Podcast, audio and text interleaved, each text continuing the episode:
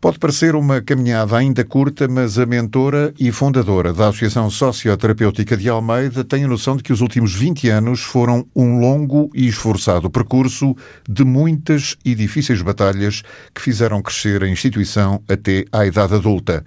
Na data redonda do 20 aniversário da Asta, feito este mês, a primeira palavra de Maria José Diniz da Fonseca vai para todos os que ajudaram desde o primeiro dia. O que me vai na alma é, é gratidão é, é, gratidão por esta oportunidade que tive de criar a Asta.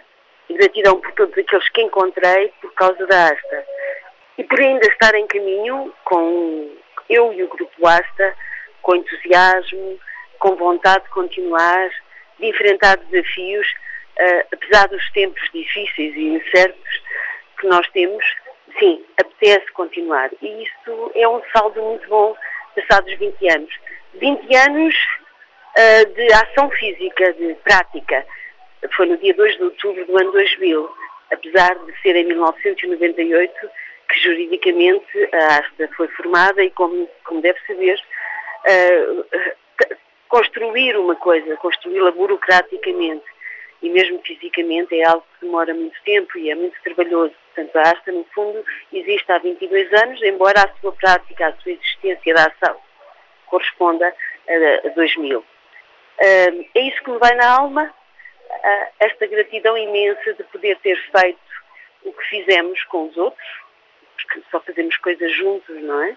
E, e depois esta vontade de continuar a trabalhar, embora a Asta já tenha o seu corpo físico constituído, o essencial, não é? já tem 20 anos, agora é preciso outro tipo de projeto a pensar no futuro a pensar, por exemplo, naqueles que, entretanto, com o passar dos anos, ficaram mais frágeis e vão necessitar de cuidados na velhice. E é aqui que entra a Fonte, um projeto idealizado pela fundadora e principal dinamizadora da Asta. Trata-se de um lar residencial que Maria José Diniz da Fonseca sabe que vai ser difícil de construir, ainda para mais neste tempo de incertezas. Mas a obra é necessária e a vontade de a fazer é grande vai acontecer, não sabemos de onde vem o dinheiro, mas uh, terá que ser, que é uma coisa que eles pedem, que eles precisam e que a ASTA precisa para dar esta continuidade. Vamos então chamar-lhe, em termos de equipamento e de respostas sociais que a Segurança Social tem tipificadas, é efetivamente o lar residencial. Mas é um lar residencial aqui dedicado, como eu gosto de dizer, para cuidados da alma.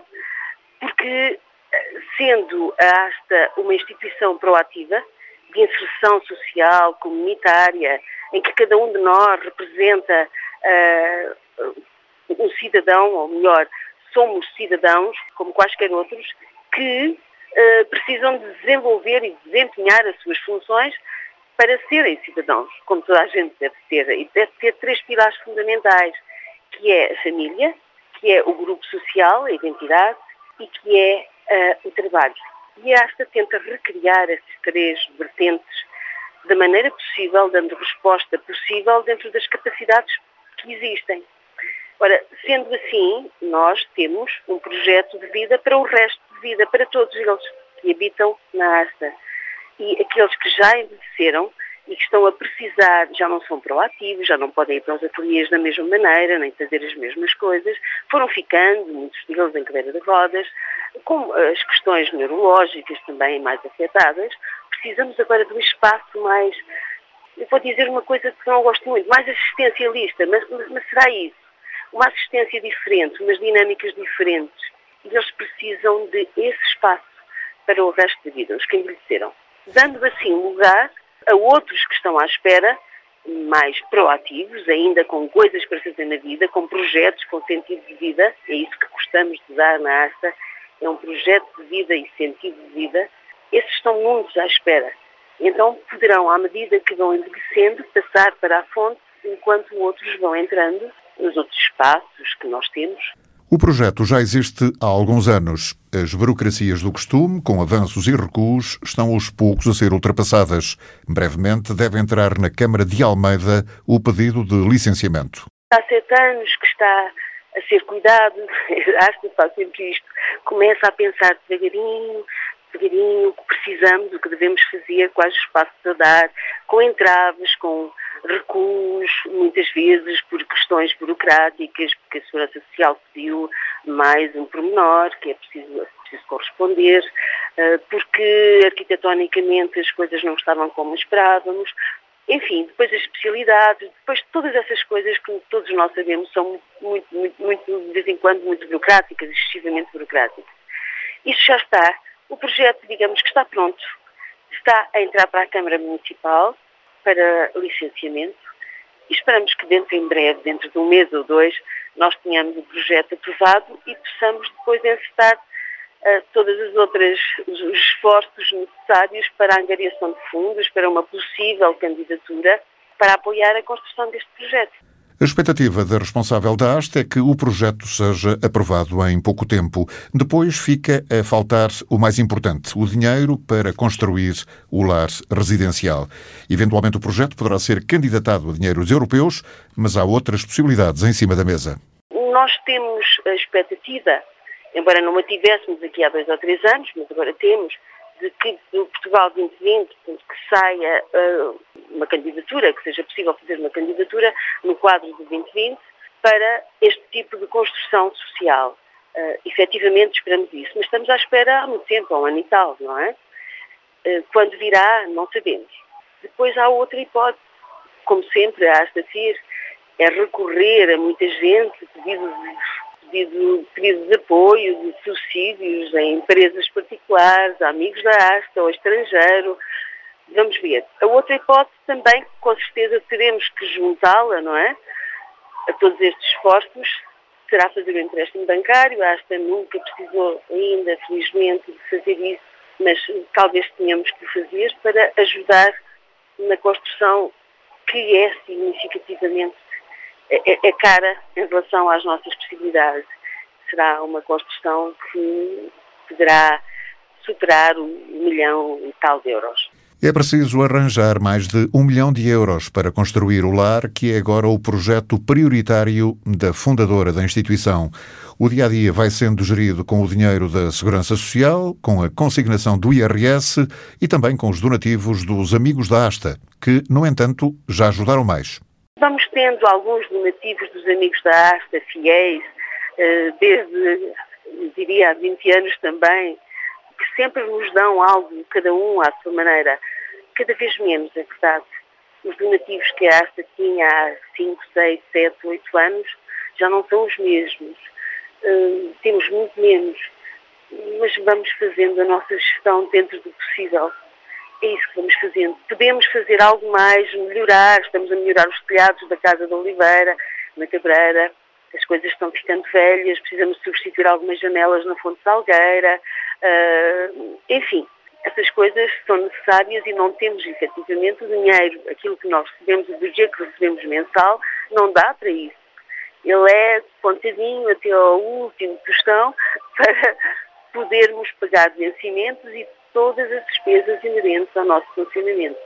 De vez em quando, os milagres que acontecem permitem-nos fazer algumas coisas mais. Apesar das dificuldades do dia a dia, a Associação Socioterapêutica de Almeida tem ainda outro projeto em marcha que, de alguma forma, começa com este 20 aniversário da instituição. Tem a ver com turismo social e de natureza. Este já não é um projeto tão físico, digamos, não é um equipamento, mas que é um projeto que, a partir de agora, desta idade adulta em que esta está, é importante é pensar no futuro e pensar no futuro sustentável a todos os níveis, abrangentemente. Então estamos com o projeto Contigo à Descoberta, que começou exatamente no contexto da celebração dos 20 anos. Contigo à Descoberta é um projeto de turismo social e de natureza. Como temos um espaço que nos foi doado em Almeida, o Canto com Alma, está a ser transformado em alojamento local, e depois os nossos companheiros já aprenderam muitas coisas nesses 20 anos. Aprenderam a tecer, a tratar da lã, a fazer barro, a fazer carpintaria, enfim, tantas coisas. E há pessoas que hoje querem aprender diferente e, que, e nós queremos praticar a inclusão bilateral. Então vamos juntar aqui uma série de ingredientes, que é a inclusão bilateral, em que já não são as pessoas com deficiência que vão, coitadinhas, a não sei quantos, para se incluírem mas são as pessoas que vêm até eles para se incluírem neles. Este é o projeto que vai estar, a partir de agora, em ação. Então, as pessoas vêm a passar um fim de semana e aprendem a tecer, e aprendem o ciclo da lã, e aprendem o barro, e aprendem a fazer velas, enfim, podem aprender uma série de coisas e mais. Podem fazer uma caminhada, seja às nossas aldeias históricas circundância, seja à nossa cabreira. Já temos os trilhos da Menina Cabreira, não é? Do livro que também saiu agora e que define e fala dos trilhos da Menina Cabreira, dessa pastora de cabras que há muito tempo viveu lá. E fazemos isso. Fizemos a primeira experiência piloto, correu maravilhosamente, as pessoas ficaram muito contentes e, portanto, vamos continuar com esta experiência. E isto é uma experiência que poderá ser sustentável e ser extremamente oportuna e também divulgadora do nosso trabalho, da nossa forma de estar e da nossa região. 20 anos passados esta já está em idade adulta. Mesmo assim, não faltam ideias e projetos a Maria José Diniz da Fonseca, a fundadora e grande dinamizadora da Associação do Conselho de Almeida, que acolhe pessoas portadoras de deficiência mental. A Asta foi fundada juridicamente a 26 de outubro de 1998 e iniciou as atividades em outubro de 2000 na aldeia da Cabreira do Coa, Conselho de Almeida.